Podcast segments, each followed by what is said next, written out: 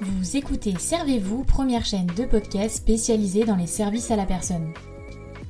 Retrouvez-nous un mercredi sur deux dès 7h pour un tout nouvel épisode en solo ou en compagnie d'un des acteurs du secteur. On y parlera actualité, témoignages d'entreprise ou encore décryptage de thématiques. Co-animé par Coralie et Capucine, Servez-vous est propulsé par Aladom, site de mise en relation dans le secteur des services de proximité entre particuliers et professionnels. Rejoignez l'aventure en vous abonnant à notre chaîne Servez-vous ou en nous rejoignant sur Instagram. Bonne écoute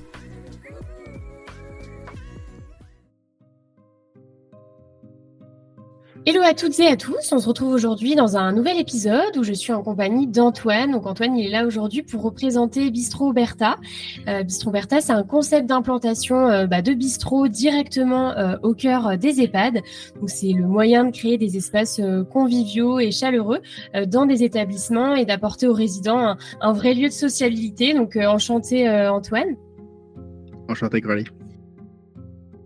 Avant d'aller plus loin, j'ai l'habitude de faire ça systématiquement. Je vais vous laisser vous présenter pour qu'on en sache un petit peu plus euh, sur vous et qu'on sache qui se cache derrière le micro aujourd'hui. Eh ben moi je suis Antoine, donc euh, moi j'ai fait une première, euh, j'ai une première partie de ma vie où je suis sociologue auprès d'experts vraiment sur la question de la vieillesse et du vieillissement. J'ai dirigé un pôle recherche pendant de, nombreuses années et puis, euh, et puis il, y a quelques, il y a quelques temps, j'ai quitté cette activité qui, était, qui était très intéressante, mais j'avais envie d'une activité plus entrepreneuriale, quelque chose qui me permettait de, de mettre de l'autre côté. Et donc, et donc, je suis passé de, de, sociologue à entrepreneur.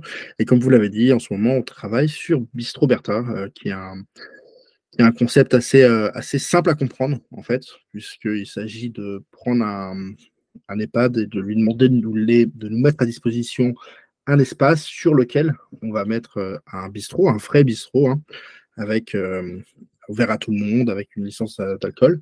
Et nous, c'est ce qu'il fait. Et puis, euh, c'est là-dessus qu'on se confronte en ce moment. Vous l'avez dit, hein, on le fait pour des raisons de, sociabilité, d'échange, et on le fait pour, pour changer l'EHPAD principalement. C'est ça, aujourd'hui, on est là hein, pour, euh, pour parler de Bistro Bertha. Vous avez commencé du coup là à, échanger un petit peu euh, là-dessus. Euh, Est-ce que vous pouvez revenir sur un petit peu la, la jeunesse du projet finalement, euh, qu'on sache un petit peu comment tout ça est né, parce que l'initiative, elle est quand même assez, assez chouette. Moi, j'aime bien savoir les dessous, savoir un petit peu les, les, motivations. Vous étiez visiblement déjà un petit peu quand même sur ce secteur-là de la vieillesse, etc. Comment tout ça s'est arrivé? Depuis longtemps, on reçoit, enfin depuis longtemps, depuis, euh, ouais, depuis, depuis une dizaine de mois, on recevait pas mal de demandes d'acteurs euh, de l'EHPAD qui cherchaient vraiment à, redonner une nouvelle image, à pouvoir euh, recréer la confiance avec leurs équipes, etc. Et nous, on n'est pas une boîte de com.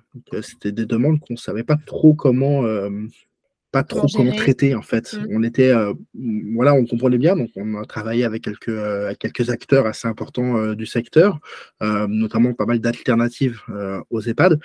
mais voilà, on ne savait pas trop comment gérer ça. Et puis, il y a quelques mois, on voit passer sur, sur les réseaux un, un, article du journal de, de France 3 qui, qui dit que s'ouvre un bistrot un bistrot euh, dans un EHPAD.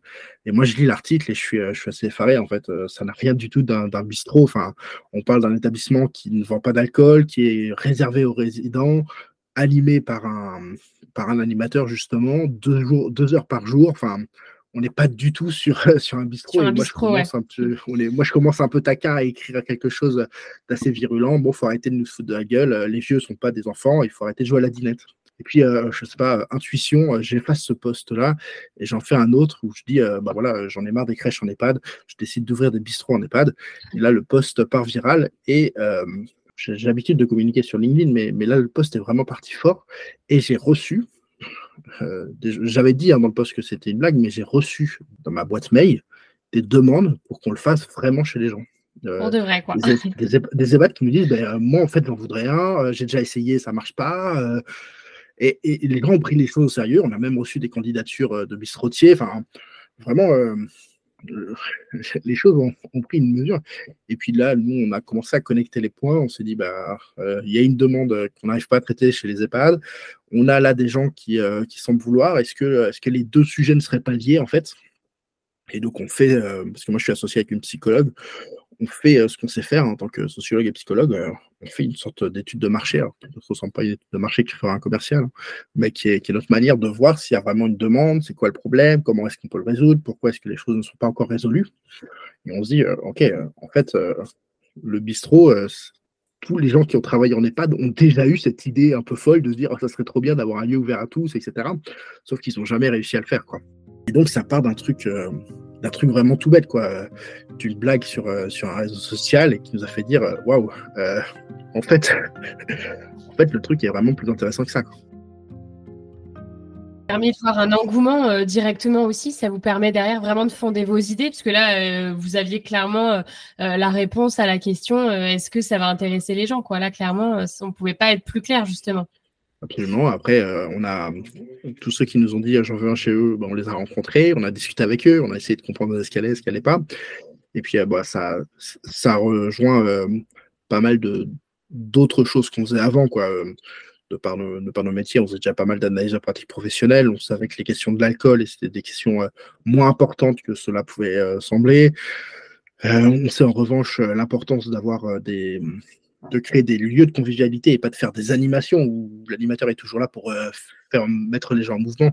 C'est pas ça le but. Le but, c'est vraiment que les gens se rencontrent, qu'il y ait du lien social qui crée. Donc, ça réunissait en fait pas mal de, pas mal de points qu'on avait. Mais encore une fois, hein, rien n'était prémédité. Hein. ça nous est tombé dessus. On s'est dit, OK, euh, on a peut-être là le moyen de changer les pads et on y va. quoi. Et, comment ça se passe justement la mise en place d'un tel lieu euh, dans un établissement comme un, un, EHPAD? J'imagine que voilà, il y a, y a plein d'étapes, euh, il y, a, y, a, plein de questions hein, qui me viennent en tête parce qu'il y a, y a le fonctionnement, il y a justement est-ce que euh, il y a ces espaces-là de prévus dans, dans les EHPAD? Est-ce que ça intègre bah, des travaux? Enfin voilà, quels sont un petit peu les, comment ça se passe toute cette mise en place justement? On va prendre les choses, on va prendre les choses dans l'ordre. On a des directeurs d'EHPAD ou des, personnes qui travaillent dans l'EHPAD qui nous sollicitent et qui candidatent pour dire Ok, euh, moi j'aimerais bien un chez vous. Une fois qu'ils ont candidaté, nous on les rencontre et on va euh, voir ce qui est possible de faire.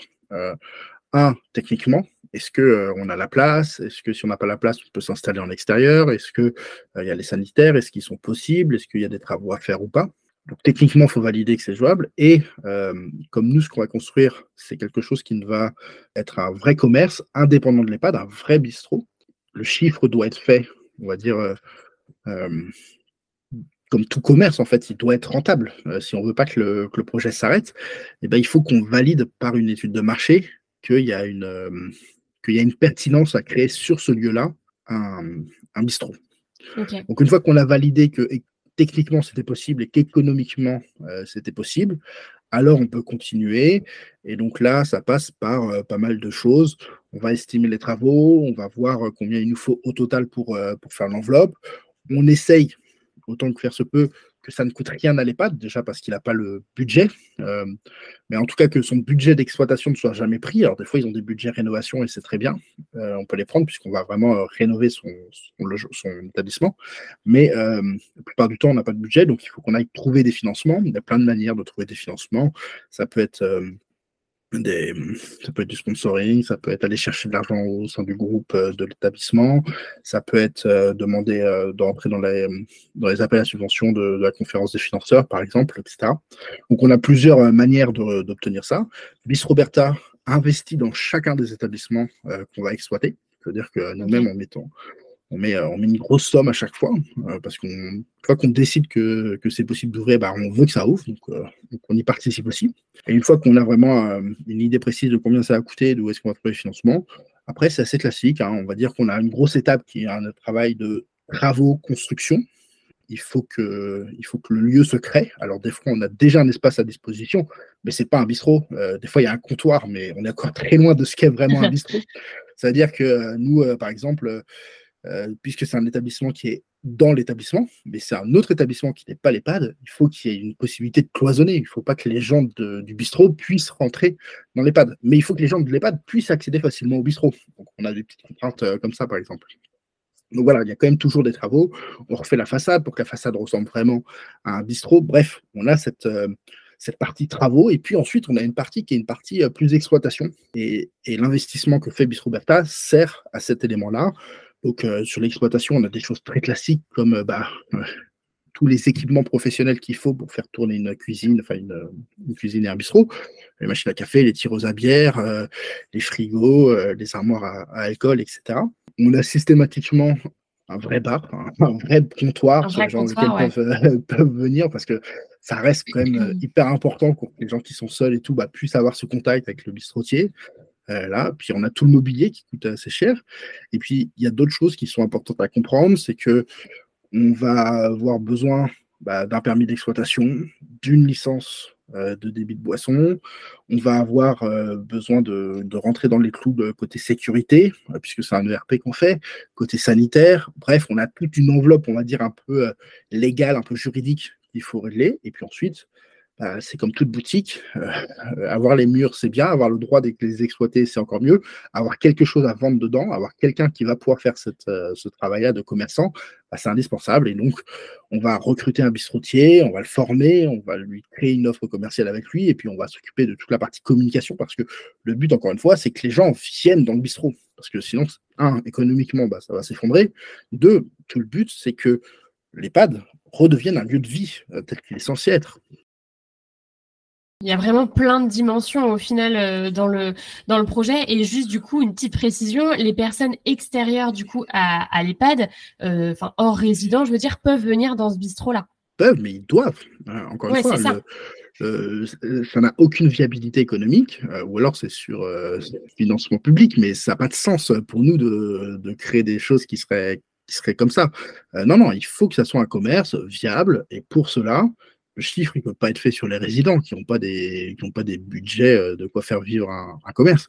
Non, non, il faut vraiment recréer un bistrot et faire venir l'extérieur au sein, euh, au sein de ce, de ce bistrot.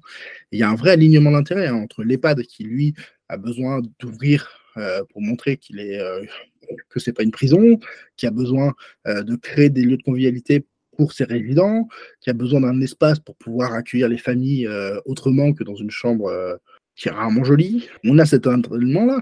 Nous, on a un vrai intérêt à ce que euh, le bistrot fonctionne, puisque c'est aussi là-dessus, nous, que Bistro Berta, on va se rémunérer. Et puis, bah, le, bistrotier, lui, il a besoin que ça fonctionne pour faire euh, son chiffre d'affaires. Et donc, on a vraiment cet alignement euh, d'intérêt qui est au cœur de ce projet. Oui, c'est ce que j'allais dire. Il y a vraiment une mission de, de, créer des lieux de convivialité pour justement effacer un peu ce côté, euh, bah, vous le disiez juste avant, ce côté un peu prison ou même ce côté même, voilà, on va avoir tendance euh, à euh, infantiser un petit peu euh, les personnes âgées, alors qu'en fait, ben voilà, c'est des adultes qui ont envie, comme tout le monde, d'avoir des moments assez légers dans leur journée et de se retrouver autour d'un café, de jouer aux cartes, d'échanger. Et effectivement, vous donniez l'exemple des familles. Je trouve ça hyper intéressant justement de en tant que en tant que famille, en tant que proche, de se dire qu'en fait on va voir notre grand-père ou notre père même, voilà, dans un bistrot, dans un cadre un petit peu plus léger, un petit peu plus souple, et où peut-être aussi le dialogue va être plus simple à, à initier. Quoi. On n'est pas dans, dans, quatre murs euh, assez tristes, effectivement. Et, et ça, euh, ça met un petit peu en avant, j'imagine aussi, les valeurs que vous portez derrière ce projet. Finalement, il y a vraiment une, une dimension euh, sociale qui est hyper importante. C'est vraiment de recréer de l'échange, tout simplement, et de leur apporter un, ouais, un lieu de vie, finalement, pour échanger avec les résidents ou pas, en fait. Ouais, bah, je dirais que d'abord, ce qui nous drive, euh, nous, euh, c'est une manière de considérer euh, la personne âgée. Et on a cette idée qui est très forte chez nous, qui est que même vieux, on reste adulte. On reste adulte jusqu'au bout de sa vie.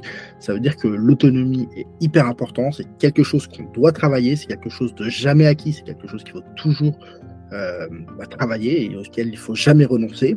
Et même des personnes en situation de grande dépendance doivent doivent pouvoir exercer au maximum de leur capacité leur autonomie. Alors évidemment, hein, des fois, euh, on va dire que c'est euh, une échelle. Hein.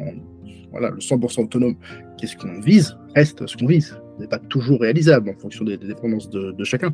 Mais, mais voilà, encore une fois, euh, être dépendant ne signifie pas ne plus avoir d'autonomie. Et même sur les personnes qui n'ont pas d'autonomie, ils doivent être accompagnés au regard de ce qu'ils auraient aimé quand ils auraient pu exprimer cette autonomie. et ça, c'est un point hyper important. C'est vraiment la première de, nos valeurs. C'est ça qu'on veut défendre.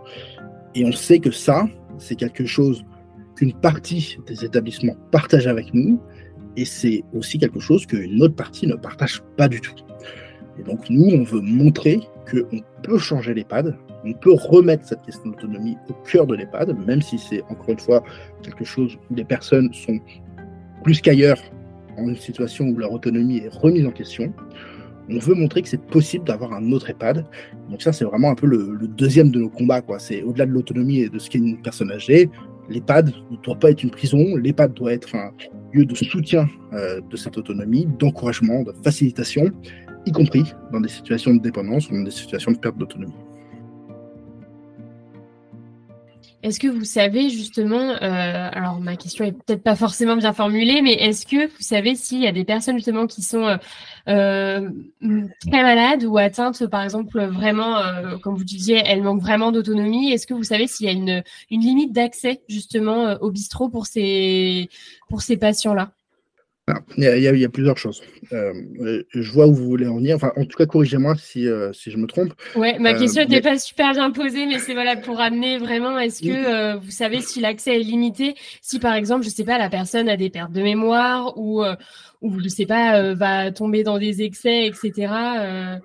La question, la question qui est, qui, est, derrière, mais encore une fois, je la reformule pour être sûr de, de bien comprendre, mais c'est comment on fait avec une personne qui ne peut pas décider en toute conscience et en toute maîtrise de sa tête, c'est bien ou pas de ne pas boire.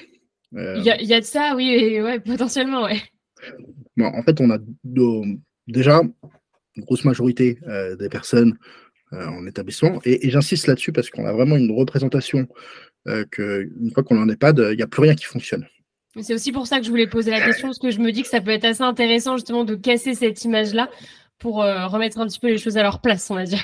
Alors, on parle beaucoup de l'EHPAD parce que déjà, l'EHPAD, c'est euh, l'immense majorité des établissements. Mais nous, en fait, euh, vous verrez, on est dans plein d'établissements qui ne sont pas des EHPAD.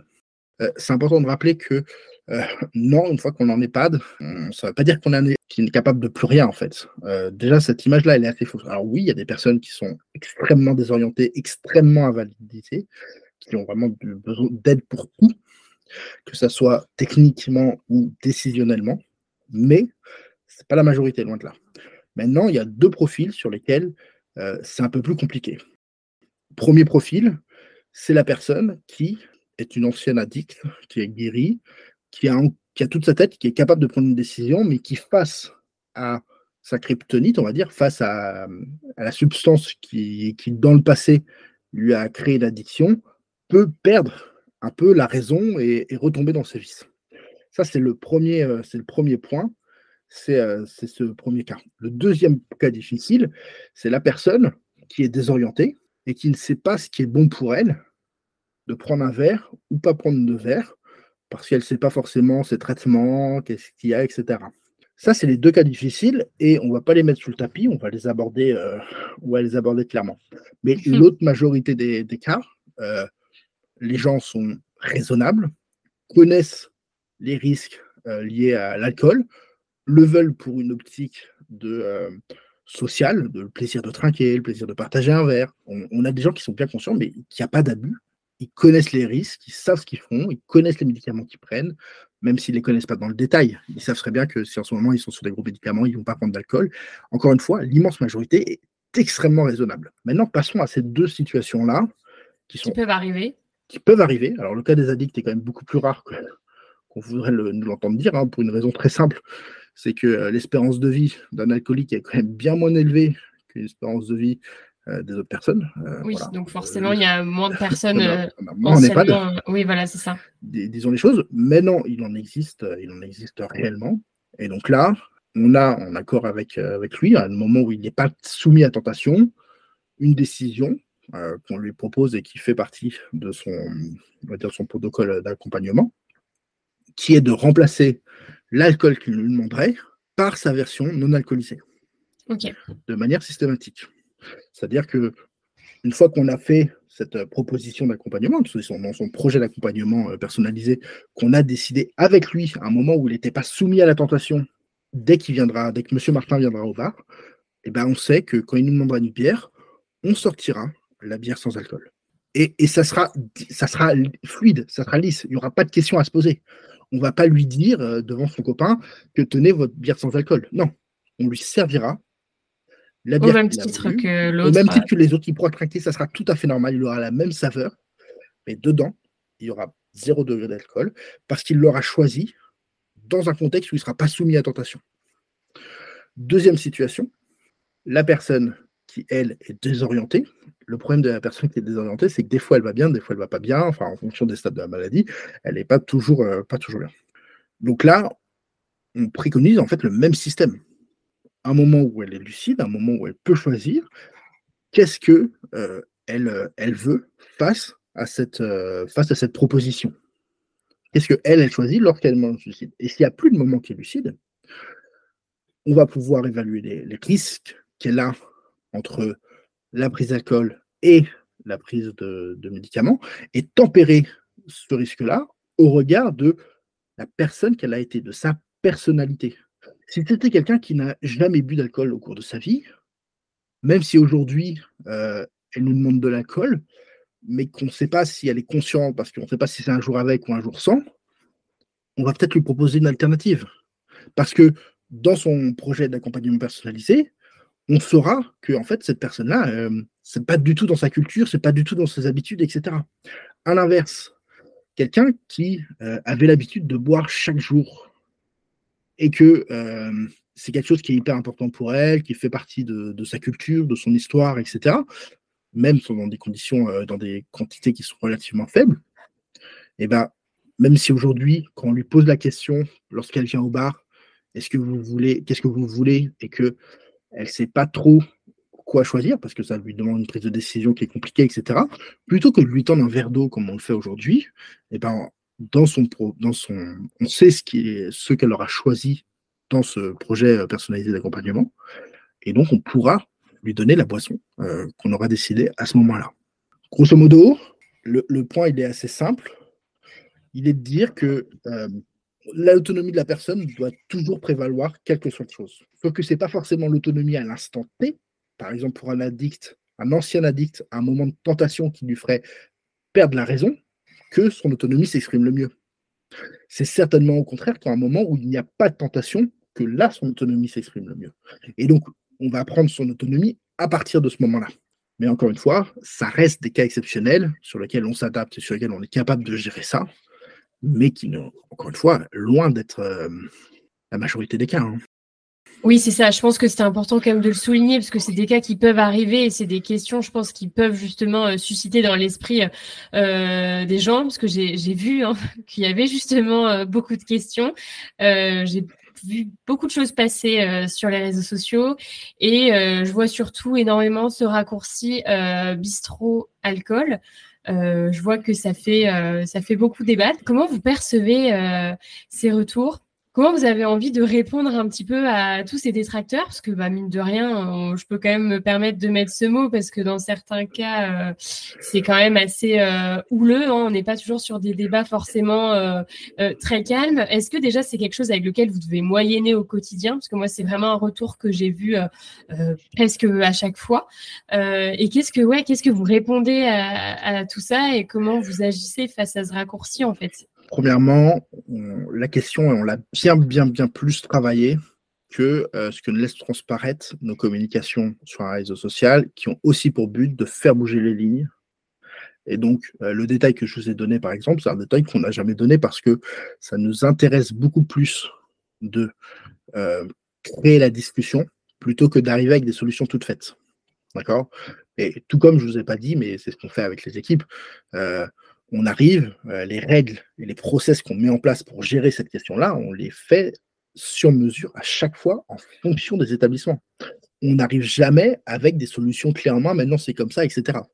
Premier, euh, premier élément de réponse, euh, on est beaucoup plus solide que, que la plupart de nos détracteurs. Alors, ça ne veut pas dire que ce qu'ils disent est, est, idiot ou n'a pas de sens. Ça veut dire qu'ils répondent à une communication partielle qui est bien éloignée de l'entièreté de notre réponse euh, à nous, bis Roberta. Deuxième élément, je ne les considère pas comme des détracteurs, même s'ils font tout pour faire que le, que le projet capote, parce que pour l'instant, j'ai besoin d'eux pour réussir à faire bouger les lignes. On est en train de, et c'est ça qui est intéressant avec ce sujet-là, c'est qu'on est en train de poser sur la, sur, le, sur la place publique une question qui me semble centrale, qui est quel EHPAD on veut Pour nos parents aujourd'hui, pour nous demain. Et cette question du quel EHPAD on veut, elle est cruciale, elle est ultra importante. Elle est bien plus importante qu'une question de savoir euh, est-ce qu'il y a une loi grand âge qui va passer, oui, non, est-ce que les pouvoirs publics vont nous aider? Non, avant de savoir euh, quel est le niveau de taux d'encadrement d'un établissement, on doit se poser concrètement la question de quel EHPAD on veut. Et c'est exactement cette question-là que nous, on fait venir sur la place publique. Et donc, encore une fois, tous ces détracteurs, je ne veux pas dire que je les apprécie ou que je trouve ça agréable les messages de haine qu'ils m'envoient. C'est pas le cas. Mais ça fait partie du jeu et ça fait partie de, des choses que j'assume. C'est pour ça que c'est moi qui prends la parole sur, euh, sur Bis Roberta, même si je suis pas tout seul, parce que euh, c'est euh, voilà, c'est aussi mon rôle, moi, de, faire avancer ces questions-là, de les mettre sur la place publique et de surtout pas les glisser sous le, sous le tapis. Donc ça, c'est un deuxième élément de réponse. Troisième élément de réponse, qui est non pas ce que j'aimerais leur dire à eux, mais qui, est, qui est vraiment plus de rappeler qu'il y a ceux qui s'expriment de manière virulente. Euh, c'est souvent une petite minorité euh, très bruyante, euh, qui est quand même très éloignée de la quantité de messages qu'on reçoit d'encouragement positif ou même de candidatures qu'on a reçues, d'une part. Et il ne faut pas oublier quand même que les vieux, ça n'intéresse pas grand monde et que massivement, les gens sont plutôt indifférents à cette question, ont beaucoup de mal à se projeter dans un avenir possible euh, d'une institutionnalisation, etc. Et donc, euh, voilà, il faut, il faut, faut, rester assez humble sur le fait que même si ce sujet, à vous Coralie et à moi, sont des sujets de préoccupation un peu majeurs et à tous ceux qui participent à ce débat, on va dire que dans le grand public, on peut le regretter ou pas, peu importe, ça reste quand même euh, pas une préoccupation majeure, les vieux. Je trouve ça, euh, bizarre, cette espèce de déni. Euh, non, mais vieux, on verra quand on sera vieux. Bon, ok, mais, mais, le, mais, ok, mais voilà, en tous les cas, il, faut rester sur, il faut être très cohérent. Euh, oui, je pense que notre combat est juste et bénéfique. Je ne pense pas que mes détracteurs soient des, grands méchants. Je ne pense pas qu'il y ait des gentils et des méchants. Je pense qu'il y a des gens qui ont peur, il y a des gens qui ont envie d'essayer autre chose. Je pense que c'est vraiment comme ça que ça se, traduit. D'ailleurs, on le voit là sur le dernier post que j'ai que j'ai publié. Euh, au début, euh, ça parle de danger que prendraient les vieux.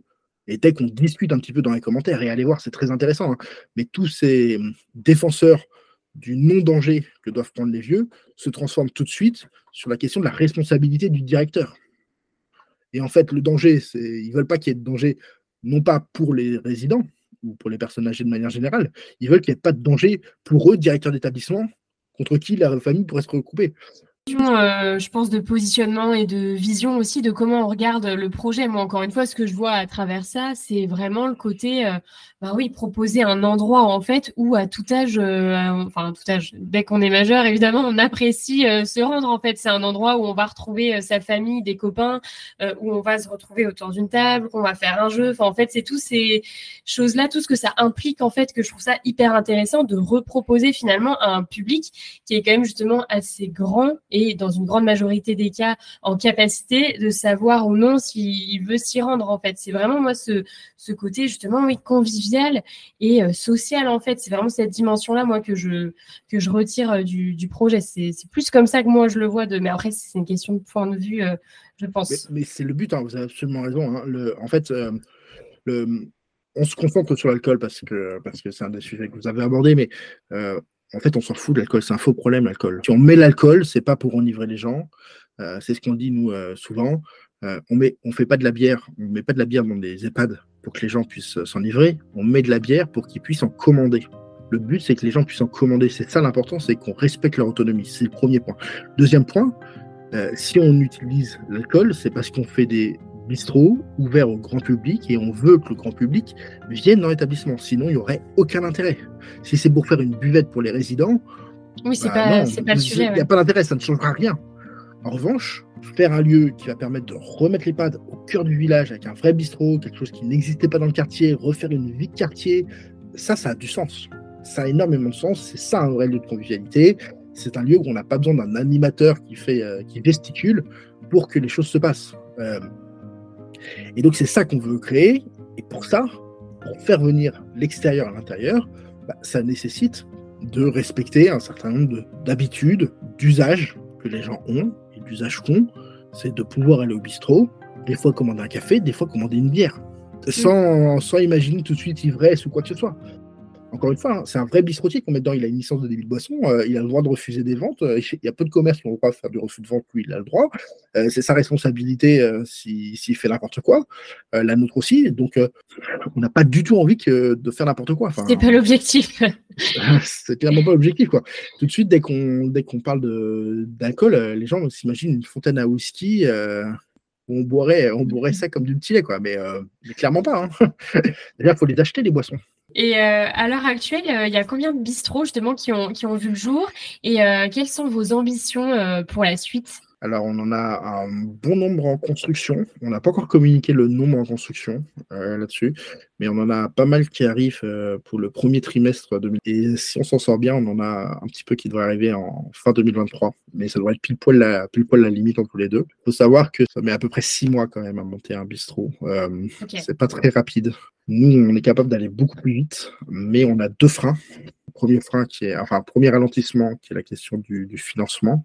C'est-à-dire qu'au moment où on prend la décision euh, d'y aller, en fait, on n'y va réellement que quand on a une bonne idée de comment est-ce qu'on boucle le tour de financement. Parce que comme nous, on met de l'argent, on veut être sûr que, que ça aille au bout. Ça, c'est le premier point. Le deuxième point, c'est que en ce moment, on a un peu de mal à faire travailler les entreprises de, de bâtiments. Euh, ok. C'est très bête, hein, c'est très terre à terre, mais, euh, mais à chaque fois, c'est des travaux avec plusieurs, euh, plusieurs corps de métier, etc., qu'il faut essayer à coordonner. On n'est pas toujours sur place. et, et, donc, c'est pas. On peut avoir quelques, quelques surprises des entrepreneurs qui viennent pas. Des... et puis vous, ça vous fait avoir vraiment plusieurs casquettes pour le coup. Vous devez penser à, ah bah nous, nous la promesse qu'on fait aux EHPAD, c'est assez simple. Hein. C'est on va tout gérer de A à Z. Et oui, mais c'est-à-dire qu'on va aussi gérer euh, l'après. Une fois qu'il sera ouvert, on va gérer l'exploitation. Et, la promesse, elle est assez simple. Hein. On gère tout et ça ne coûte rien. Donc ensuite, il faut assumer, il faut délivrer. Le ça ne coûte rien, euh, il faut le comprendre. Ça veut dire que ça ne doit pas peser sur les budgets d'exploitation de l'EHPAD. C'est-à-dire que les budgets de travaux, on peut les prendre. Euh, les budgets euh, du groupe d'EHPAD, par exemple, eh ben, par exemple, euh, si on veut aller chercher des financements, il faut que l'EHPAD, que le groupe d'EHPAD montre qu'il est partie prenante. Donc aujourd'hui, par exemple, si on a un EHPAD Corian qui voudrait faire, faire les choses, mais si Corian ne met pas la main à la pâte au niveau groupe, même sur une petite enveloppe, bah, nous, on n'y va pas. Parce qu'on ne va pas demander à un sponsor, à un partenaire de se positionner si la maison mère du groupe n'y va pas. Euh, donc voilà, c'est ce genre de, choses. Donc on a cette question du, financement. Et puis sur les travaux, euh, là j'avoue que on, s'occupe de tout ça. On s'occupe, on fait travailler les architectes, on fait travailler les, maîtres d'œuvre, etc. Euh, on s'occupe de toute cette, cette partie-là, hum, quand même aléatoire en fonction des territoires. oui, puis c'est des délais un peu plus compliqués à appréhender aussi. Quoi. Vous n'avez pas forcément une bah. visibilité euh, parfaite. Quoi. Il peut y avoir énormément d'aléas ou de choses que justement vous ne pouvez pas forcément euh, gérer parfaitement. Quoi. En fait, ce qui est surprenant, euh, c'est qu'ils annoncent eux-mêmes les délais qu'ils vont mettre. Oui, mais. mais ils sont jamais respectés. Et j'exagère quand ils disent ils sont jamais.